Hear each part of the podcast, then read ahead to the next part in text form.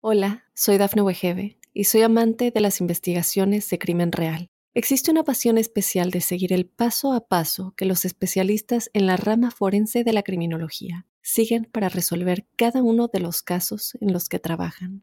Si tú, como yo, eres una de las personas que encuentran fascinante escuchar este tipo de investigaciones, te invito a escuchar el podcast Trazos Criminales con la experta en perfilación criminal, Laura Quiñones Orquiza, en tu plataforma de audio favorita.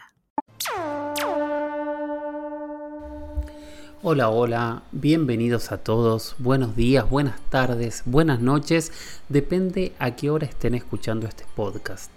Tenía un montón de preguntas para responder, pero me pasan cosas. Y me pasan cosas que espero que ustedes puedan disfrutar tanto como yo, porque hoy vamos a tener una conversación con tres personas que la verdad que em, creo que pocas veces tenemos la posibilidad de conversar con gente así.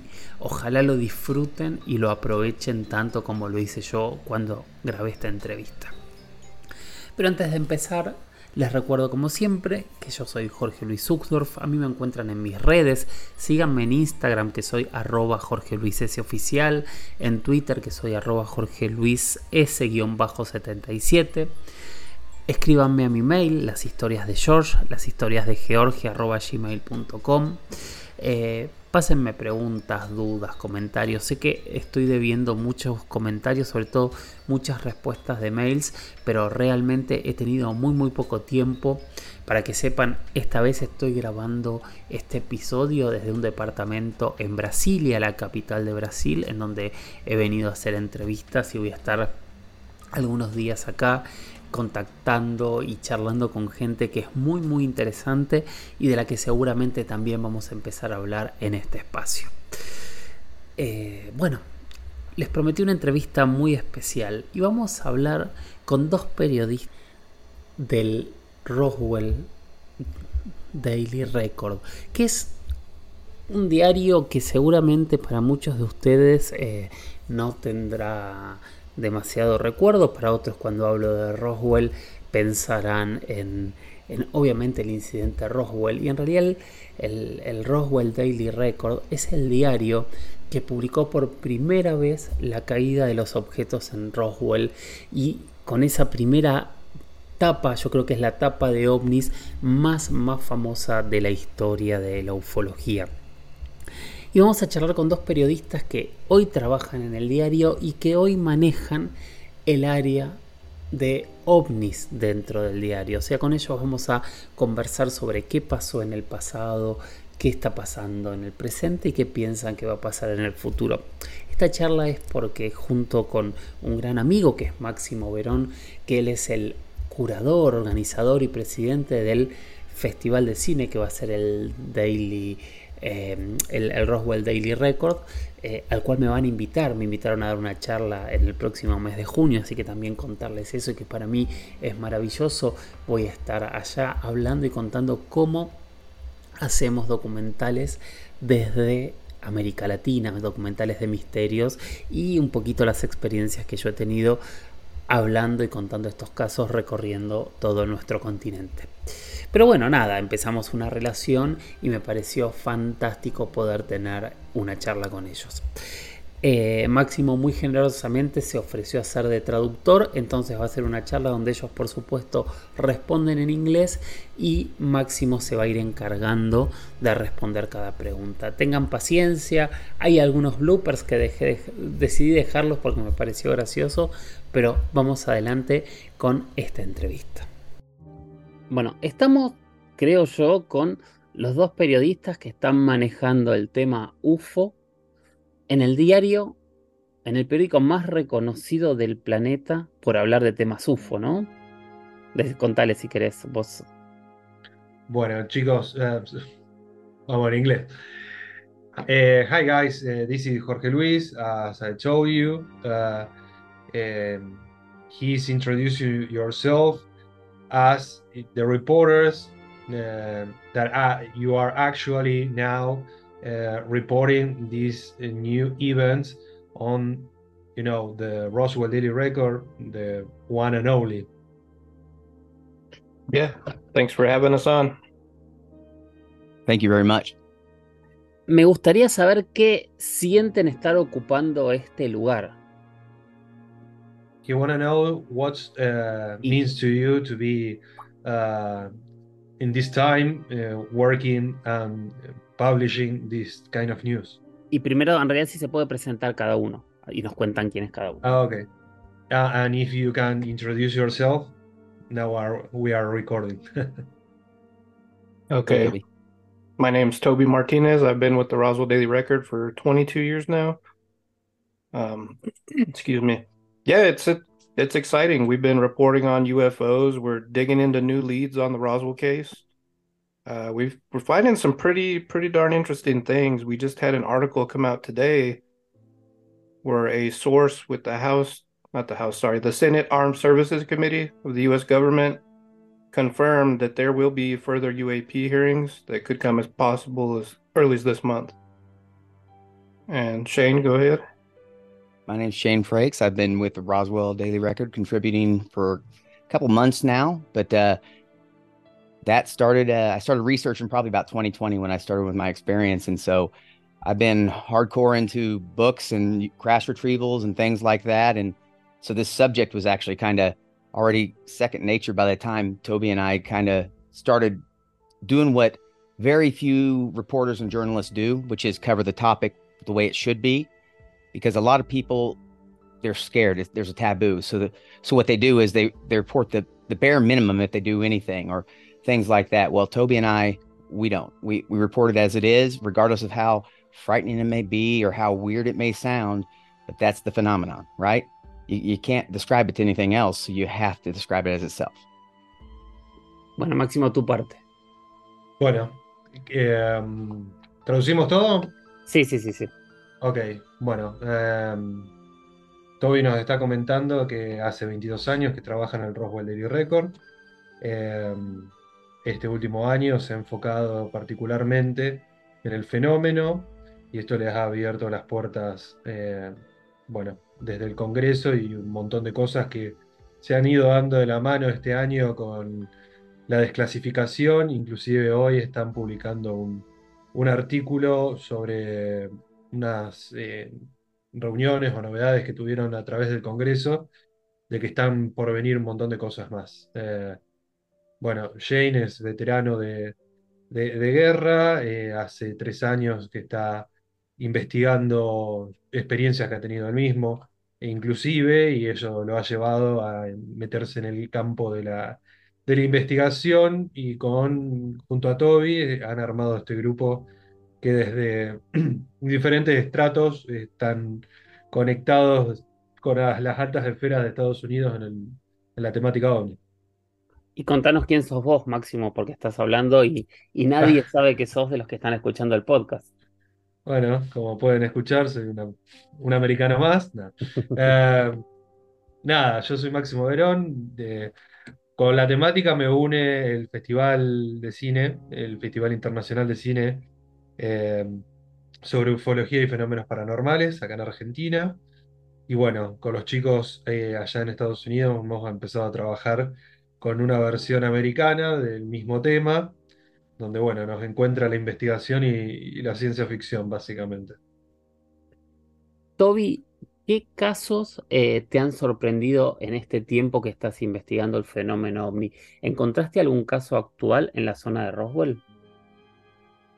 Uh, Toby, did you find any new kind of um, event or did some kind of um, these these uh, sightings or new sightings? Um, have you have you find? ¿Podemos cortarlo ahí un toque, Jorge? Sí. Porque me, per- me perdí un poquito.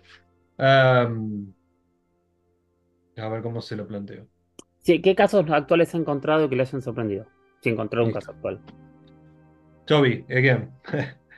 Uh, did you find any new case or someone of that is brand new, that is the the last one that you are, you know, concerned about it? In Roswell area. Uh, yeah, in the Roswell area. It's- that's a good question. I see you smiling, Shane. Go ahead. I'm probably supposed to say no comment, but I'll say that Toby and I have both, with the help of a, a friend of ours, John, who's also working on this crash retrieval thing, we have new information, which we have gotten from a legitimate place, and we've checked with sources to verify, and that information's led us to more, which is verify, which has led us to more. So we're going to keep going on this, and there, there is some gold at the end of this rainbow. That's all I can say. So we can't talk much about it, but we are working on something brand new as far as the crash retrievals. But what I will say is the Roswell incident was not one crash, it's multiple crashes confused as one crash. So you got a lot of different things out there, and people that's why they always like to argue about, oh, the, they said this. They well, it's because there's different, right? So you you can spend some time in uh, UFO crash retrievals by Leonard Stringfield, um, just to see that, or a couple of the other books. But yeah, that's what I'll say right now. Bueno, yeah, uh, we go ahead. sí. We found looking back in 1947 in June, more importantly than July. You know, the story was ported in July, but when we focused on June of that year, uh, like Shane said, it there was more than one crash, and there was some confusion between the different people involved. So I don't know if it's a new sighting so much, but it's possibly new stories of crashes in the same area. Bueno, ah, lo que nos están comentando es para mí importantísimo. Eh, dicen que actualmente no hay un, caso actual que les, les llame la atención, sí que eh, están investigando múltiples choques en la época de 1947 y que se pudo haber malentendido eh, ese único eh, choque, ese único crash, como, como varios que fueron múltiples, según lo que ellos están investigando, y aparentemente eh, esto los está llevando a ciertas conclusiones más firmes a una investigación, ¿no? Hola, soy Dafne Wegebe y soy amante de las investigaciones de crimen real. Existe una pasión especial de seguir el paso a paso que los especialistas en la rama forense de la criminología siguen para resolver cada uno de los casos en los que trabajan. Si tú, como yo, eres una de las personas que encuentran fascinante escuchar este tipo de investigaciones, te invito a escuchar el podcast Trazos Criminales con la experta en perfilación criminal, Laura Quiñones Orquiza, en tu plataforma de audio favorita. Eh, ¿qué están encontrando? ¿Testigos? ¿Cómo, este, cómo, cómo están corroborando esta, esta hipótesis? Uh, guys, uh, with known uh, specifications, but what are you finding? Uh, witnesses, uh, info, uh, data, Oops. recordings, or wh- wh- what did you did you find that that is new for you? It, I would say, without saying too much, we found a new person. Okay. Um, and we also may have found some materials related, not necessarily to that crash, but a different one. Bien. I'll also say that imagine if there was an Eric Davis out there before there was an Eric Davis. You know, that's all I want to say about it, right? So there's stuff out there, and imagine so many crashes, so much information that is convoluted, and that most people think that it can't be right because there's this. I'll just say there's just quite a few before the Roswell incident, well before we had a crash retrieval program. The problem was at Walker Air Force Base there, uh, the general got a little jumpy and went out and said, "Hey, we got a disc," without ever because just because you're a general doesn't mean you know what's going on, and he didn't. So they had to walk it back. And uh, Toby can tell you the military came to the Roswell Daily Record for that first press release. Bueno, am, arranco por lo, que decía Toby.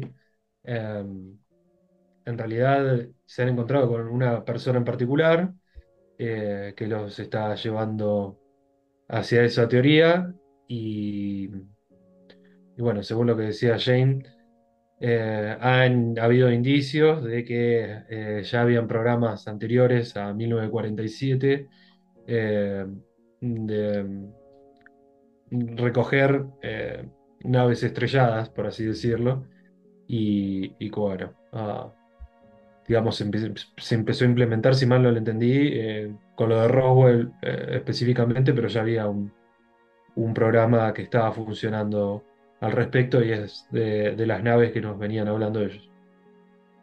Perfecto.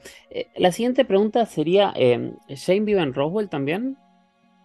No, uh, Shane, you are from Oregon? I live, yes, I live, well, I live in Washington State, right beside Oregon. So, yes. Okay. Washington. Perfecto, bueno, entonces para Toby, sobre todo, ¿qué es haber crecido, haber vivido en, en- en Roswell? Con, en torno a, a toda la, la cuestión este, eh, extraterrestre y a, este incidente que claramente es el más famoso del planeta. Okay, Toby, um, uh, Jorge Luis want to know, uh, like I did once, how was to grow up uh, in a place like Roswell with this history behind it? Uh, yeah, I mean, it was it was fantastic. Like I told you before, Maximo, my my interest in the topic started at a young age because my dad had a sighting. And so when we were young, he would take us to the UFO museum and we would do research, you know, there's you're going to see when you when you're here in June and July, there everything's aliens here. I mean, it's just aliens. Our street lamps are alien heads. It's McDonald's is a UFO. Um, so the city definitely embraces it more now than they did when I was a kid. I remember when I first started at the Roswell Daily Record, I was so excited. Here I am landing my dream job at the newspaper that started all this, right? And then I get there and I talk to a few coworkers about a sighting I had, and they thought I was crazy. So to go to the UFO newspaper and start working and then realize I can't talk about this openly in the one place I thought I would be able to, that that was an experience. But luckily, um, ownership and management changed, and now they're they're fully on board. So I'm kind of living the dream in in my aspect. You know, I'm reporting on this topic. We're contacting senators, Congress people, um, people in the government, um, insiders. So from being a young child and being so into this to now actually be covering it for a living is it's just been an amazing journey.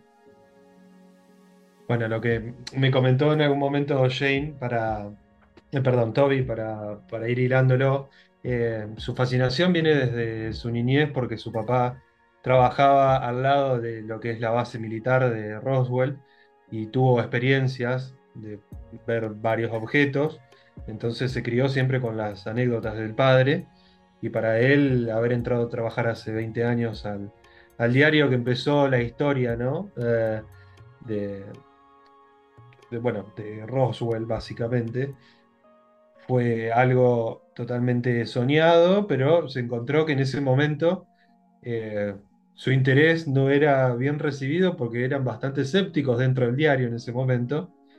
Pero bueno, con a medida que fueron pasando los años eh, y, cambiaron algunas creencias dueños, hoy están mucho más abiertos. El, el diario en sí es eh, ahora mucho más receptivo y eso le ha dado la posibilidad de tener contactos con, gente en el Congreso, en diferentes eh, poderes de, del Estado americano.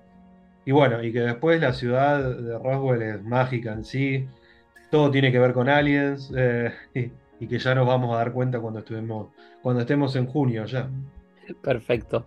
Y, y Shane decía que él empezó a interesarse después de una experiencia personal.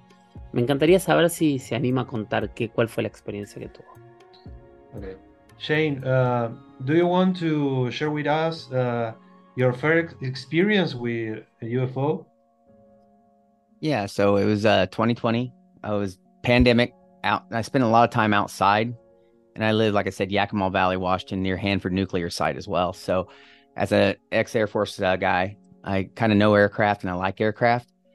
Well, I I started seeing unaccompanied flashes. I'd see a flash, and then nothing else, and then I'd look for it, and then it was almost like a game, and then it flashed somewhere else.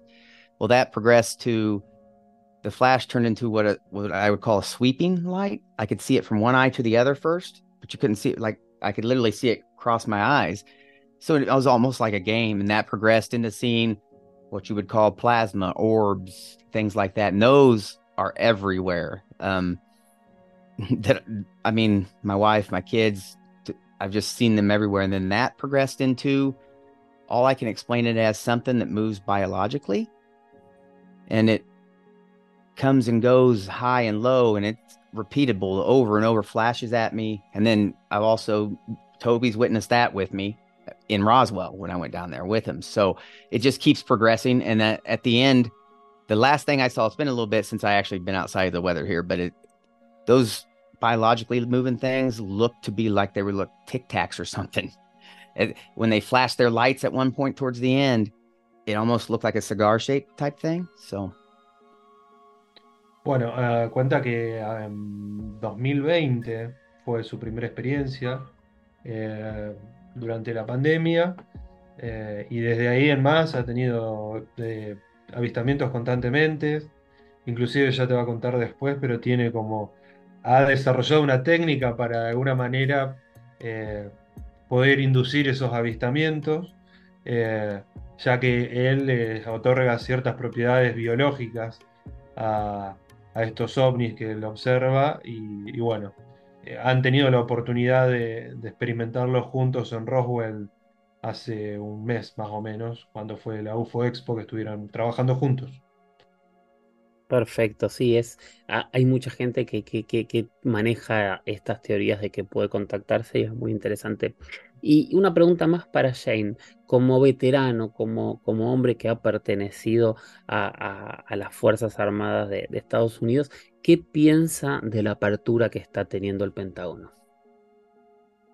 Ok, uh, Shane, as you are a, a veteran, uh, what do you feel about this disclosing uh, on the UFO subject? Uh, this turning turning point, you know, especially for oh. the Pentagon.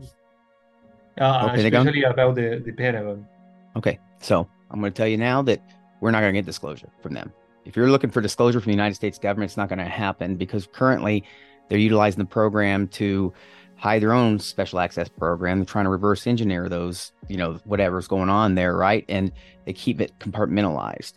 So they're not gonna they're gonna fight tooth and nail. There's a reason the Air Force wasn't playing ball originally, and um, I know uh, President Biden was kind of alerted to that. So back in the day, when the Navy started taking this seriously and they started their own little investigation, the Air Force fought them on that for a reason because they already had the crash retrieval program. They don't want anybody interfering, right?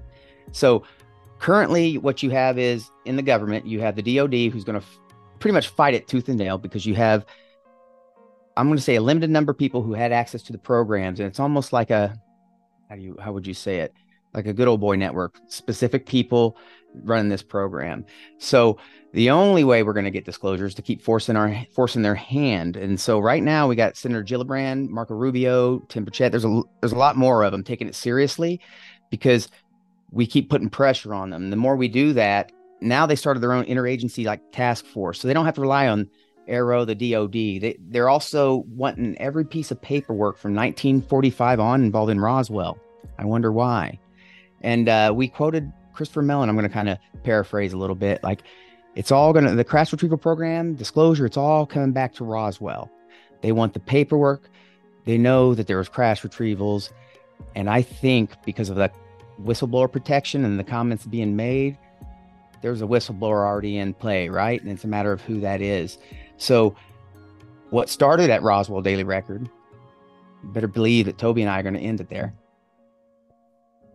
Bueno, eh, um, tengo que empezar porque es, es, muy rápido para hablar, ya te diste cuenta, Shane. eh, lo que comenta es que, bueno, para él no es una desclasificación lo que está pasando, Eh, hay dos partes, una parte que es encubrimiento, como ya venimos acostumbrados, y otra parte que hay ciertos, um, um, ¿cómo le decimos cuando alguien está chusmeando? Um, información. Yo coincido que no es una desclasificación, en realidad están admitiendo cosas. Va, hubo una desclasificación que es la de la CIA, eso técnicamente es una desclasificación. Lo que está pasando desde el Pentágono, yo coincido con Shane, que por ahora no es una desclasificación, sí están admitiendo cosas. Sí, y que, bueno, esto, que eh, hay gente que está cantando, no se sabe muy bien quién es, y eso los obliga un poco a ir eh, yendo con la marea, pero no es algo intencionado lo que está pasando de que se esté dando tan, eh, tan paulatinamente la desclasificación que nosotros le llamamos, ¿no? Sí, y, Toby, eh, Toby, estás hablando con líderes políticos, con senadores, con, con representantes, em, que son los que están hablando públicamente. Eh, ¿Qué está cambiando en el gobierno de Estados Unidos para que este tema ahora esté en agenda? Toby, you are now uh, speaking with congressmen and people, uh, you know, from different uh, stage of government. Uh, what do you think that is changing uh, that now they are willing to speak about this? Well, I think I think a lot of it started back in 2017 when the New York Times article came out, um, basically exposing ATIP for the first time, and Lou Elizondo and that group. I think that's when members of Congress and the Senate realized, hey, something's going on here that the government's been looking into, and they're not telling us. You know, these are these are people that are part of the uh, Senate Intelligence Committee, so it's their job to know what kind of threats the country faces. You know what we're doing about them. Um, another thing is initiatives like AIAA, the American Institute for Aeronautics and Astronautics. It's like the biggest organization of its kind. It's a bunch of these scientists, you know, mathematicians, experts from every field and they started taking this serious as well along with nasa. So i feel like it's there's been always been interest in the government but now that these organizations that people recognize and respect are taking it seriously i think that's the push. And i i just think the american people are tired of being lied to about what's going on.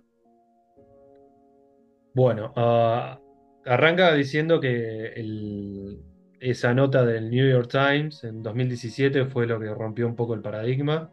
Eh, y bueno, obviamente dio a conocer el programa de Luis Elizondo, que era clasificado hasta ese momento. Eh, y eso ha, hecho, ha generado una especie de bola de nieve que los científicos también se han sentido de alguna forma cómodos en empezar a expresar su interés en la investigación, así como bueno, gente de la NASA y otros programas más están hoy trabajando abiertamente, por lo menos en la investigación de, otro tipo de, de, de inteligencias, ¿no?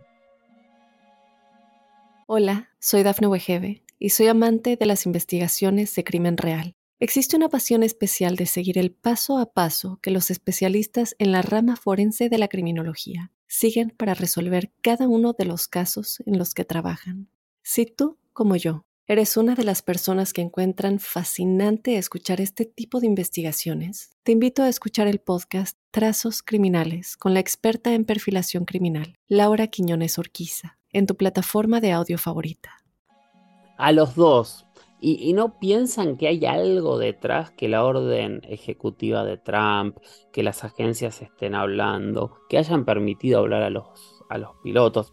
Yo pienso, por ejemplo, también que Lu Elizondo, eh, sin autorización de alguien, yo, sabes que lo conozco personalmente, yo creo que nunca hubiese hablado si alguien no lo hubiese dejado hablar. Si, si los dos, cada uno que dé su conclusión, no piensan que hay algo más detrás, algo que nos están por decir o algún planteo de por qué es este cambio de política. O sea, pues nosotros sabemos que siempre han investigado el tema desde lo que pasó en Roswell al proyecto Libro Azul, pero es la primera vez que lo admiten de una manera tan pública. Hmm. Okay, guys, uh, this question is for both of you. Uh, do you really believe uh, what uh, Jorge Luis asked himself? Uh, if this was just a breakout uh, news like happened in 2017, um, or this was like a plan of I don't know Trump administration or because he, he feels that uh, a person like mm, uh, Lou Elizondo wouldn't do this uh, this classification uh, without um, you know like like a permission.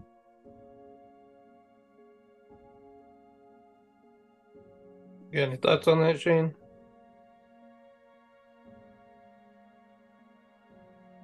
Está muteado, Shane. I think uh, Mr. Elizondo, and I'm really not going to speak for him, I'll say that I think that's why he did come forward because he knew that that stuff shouldn't have been classified and it should have been out. And that's why he actually, a patriot such as himself, it's not easy to walk away from your country when you're at the top, when, when you're doing the stuff that you're doing to protect your country and then to make that choice to turn in a letter because of what they're doing wrong, that, that statement alone should have told you there's something. No, no one does that to their career and puts their neck out there. Mr. Elizondo, I'm very thankful to him because he's taken nothing but flack, just like uh, Jay Stratton does and all these other people, right? It's not easy to put your face and name to these things. Hell, Toby and I do that UAP Med thing, which is an outreach for doctors mm-hmm. and medical professionals, let them know UAP exists. Take it seriously. But a lot of people don't want to put their names and faces because people mock you. They say these things. But Mr. Elizondo, by doing that, saying, I'm done because this is happening. That right there should have been enough for everybody. Like, oh, this is serious. No one does does that because he had to see what was coming regardless. You're not you're not going to have everyone saying, "Yay, Mr. Elizondo, it's going to be fighting." So he did that. It's a, a patriotic thing, if you ask me. I mean, he saw some crap and he wanted it out, and that's how he could do it without going to jail. So yeah, I agree, especially with the uh, NDAs he's under. I, I think he did take a big risk coming out, so I think he did it because he wanted the American people to know. Bueno, ellos creen sí que esto efectivamente pasó con Elizondo hizo un acto patriótico en desclasificar esa información.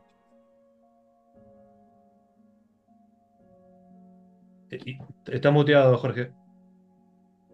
Perfecto. Lo último que me gustaría hablar es lo que nos convoca a los cuatro acá. Es, me gustaría conocer como de, tu, mirada y la mirada de eh, tanto de Toby como de Shane de lo que va a pasar eh, a fin de junio e invitar, por ejemplo, a, toda la gente que se pueda acercar. Okay, guys. Um, now, you know, we are going to be the, the four of us uh, uh, in June and at the beginning of July together. Uh, if you can share with with Jorge Luis and La Huella Omni audience uh, and invite them because there are most uh, a lot of people in, in, Latin America next to to New Mexico in Mexico uh, people and in in America too listening. So what what is new about this this year in in the Roswell incident? Okay, yeah. Um, so this year we have our biggest lineup ever, over 30 speakers, mainly in person, but some are virtual. Um, YouTube will be there, so obviously people that watch your channel want to come and see you. Uh, this year we added a film festival that Maximo and I are running, uh, so we're excited about that. We've also added a Skystream live tour with Mark D'Antonio.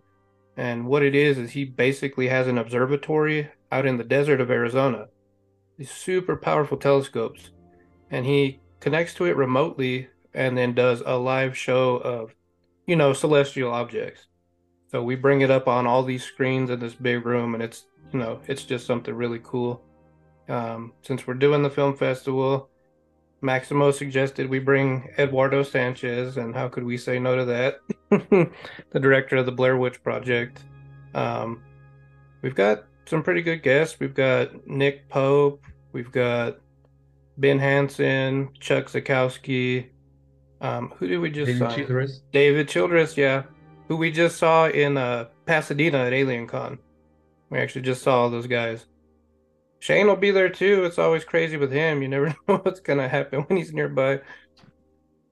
But it should be fun. It's a bunch of panels. We've got Bryce Zabel coming from Need to Know podcast. Um, we're gonna be doing some live shows, and the the whole city just basically goes all out aliens. It's a great time. Bueno, um, lo que vamos a ver. Eh... como cuenta Toby, va a ser el evento que ellos vienen haciendo hace varios años, se llama el incidente de Roswell, The Roswell Incident. Va a tener más de 30 oradores este año, entre la mayoría son presenciales y algunos invitados virtuales.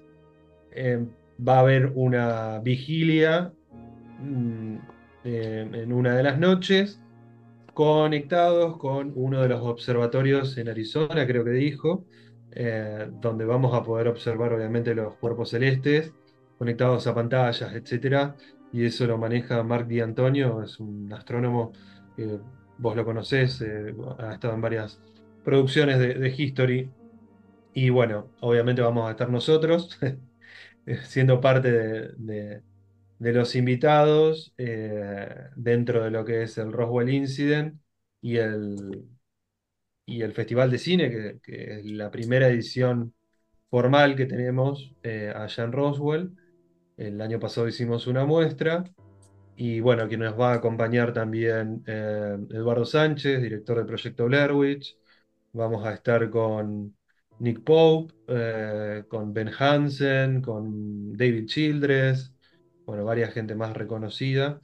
Y, y bueno, y obviamente que esto va a ser uno de los eventos dentro de la UFO Fest que se hace siempre en julio para conmemorar el aniversario del, incidente. Sí, nada, yo tengo que decir que bueno, que me invitaron generosamente, que voy a estar ahí también hablando un poco de lo que hacemos desde América Latina en torno al fenómeno ovni y tengo que agradecértelo a vos Máximo, por supuesto a Toby, a Shane, a todo el equipo del, del Roswell Daily Records. Y, nada, para mí esta es una primera charla, para mí es un honor muy grande poder conversar con ustedes y poder llevarle a, mis oyentes, a los oyentes de la huella ovni, una mirada nueva, joven, sobre uno de los temas eh, históricos más importantes en torno al fenómeno ovni.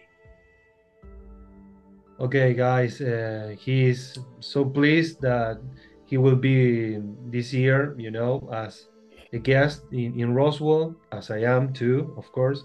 Uh, and uh, he thinks that he's ama- this is amazing that um, you know young people. Thanks for that, Jorge Luis. Young mm-hmm. people like us uh, is trying, you know, to uh, work it out with this disclosure and you know uh, go forward. So for him this is one of the first uh, talk that we are going to to have. Um, so algo más Jorge No, es eso, es, es, gracias y bueno, la idea es seguir hablando, ¿no? Que, que, la gente de la huella ovni los vaya conociendo y quien se pueda acercar a Roswell, hay mucho público en Estados Unidos que los invitamos a conversar ahí eh, en vivo y en, directo. De pasar las fechas, por favor. Bien, las fechas son 30 de junio, 1 y 2 de, de julio. Em, en Roswell, por supuesto. Las entradas las pueden ir sacando para los eventos que vamos a hacer parte de los cuatro. Están en roswellincident.com y bueno, ahí van a ver en cada uno de los segmentos, pueden comprar un pase VIP o quieren ir a verlo a Jorge Luis, ya pueden ir observando ahí qué día, qué hora está Jorge, lo mismo el Festival de Cine, Jane, Toby. Así que bueno, nada, contentísimos de, de, que nos podamos encontrar en, el lugar donde comenzó toda esta historia. Espero que lo hayan disfrutado tanto como yo. Eh, me parece que hablar con este tipo de personajes no siempre tenemos la posibilidad de, de, escucharlos, de conocer las miradas, de entender, no, obviamente no ellos porque el derecho ya pasaron más de 70 años, pero quiero decir, ellos viven en donde nació, uno de los mitos, una de las preguntas, una de las incógnitas más grandes de la ufología. ¿Qué cayó en Roswell, Nuevo México, allá en julio de 1947? Seguramente es una pregunta que mucha gente quiere tener este, respondida, algunos de manera positiva, otros de manera negativa, pero es uno de los temas que hasta el día de hoy más nos dan para hablar y debatir. Recuerden seguir al podcast, pongan me gusta, pongan seguir en Spotify, en YouTube, en Apple Podcast, en Google Podcast, en Evox, en donde lo estén escuchando, pongan seguir para que les avise cada vez que haya un nuevo episodio. Síganme a mí en redes, en Instagram arroba Jorge Luis S oficial, en Twitter arroba Jorge Luis S-77. Escríbanme a mi mail, las historias de George, las historias de George arroba gmail.com. Y nada, sigamos mirando al cielo, sigamos capacitándonos, sigamos sigamos haciéndonos esas preguntas primigenias que desde el primer ser humano que miró las estrellas se debe haber hecho. Miremos al cielo, animémonos a tener preguntas que no tienen respuestas y aprendamos entre todos para que cada uno pueda sacar sus propias conclusiones. Nos escuchamos en la próxima que prometo seguir respondiendo preguntas, por supuesto. Gracias por estar siempre ahí. Chau, chau.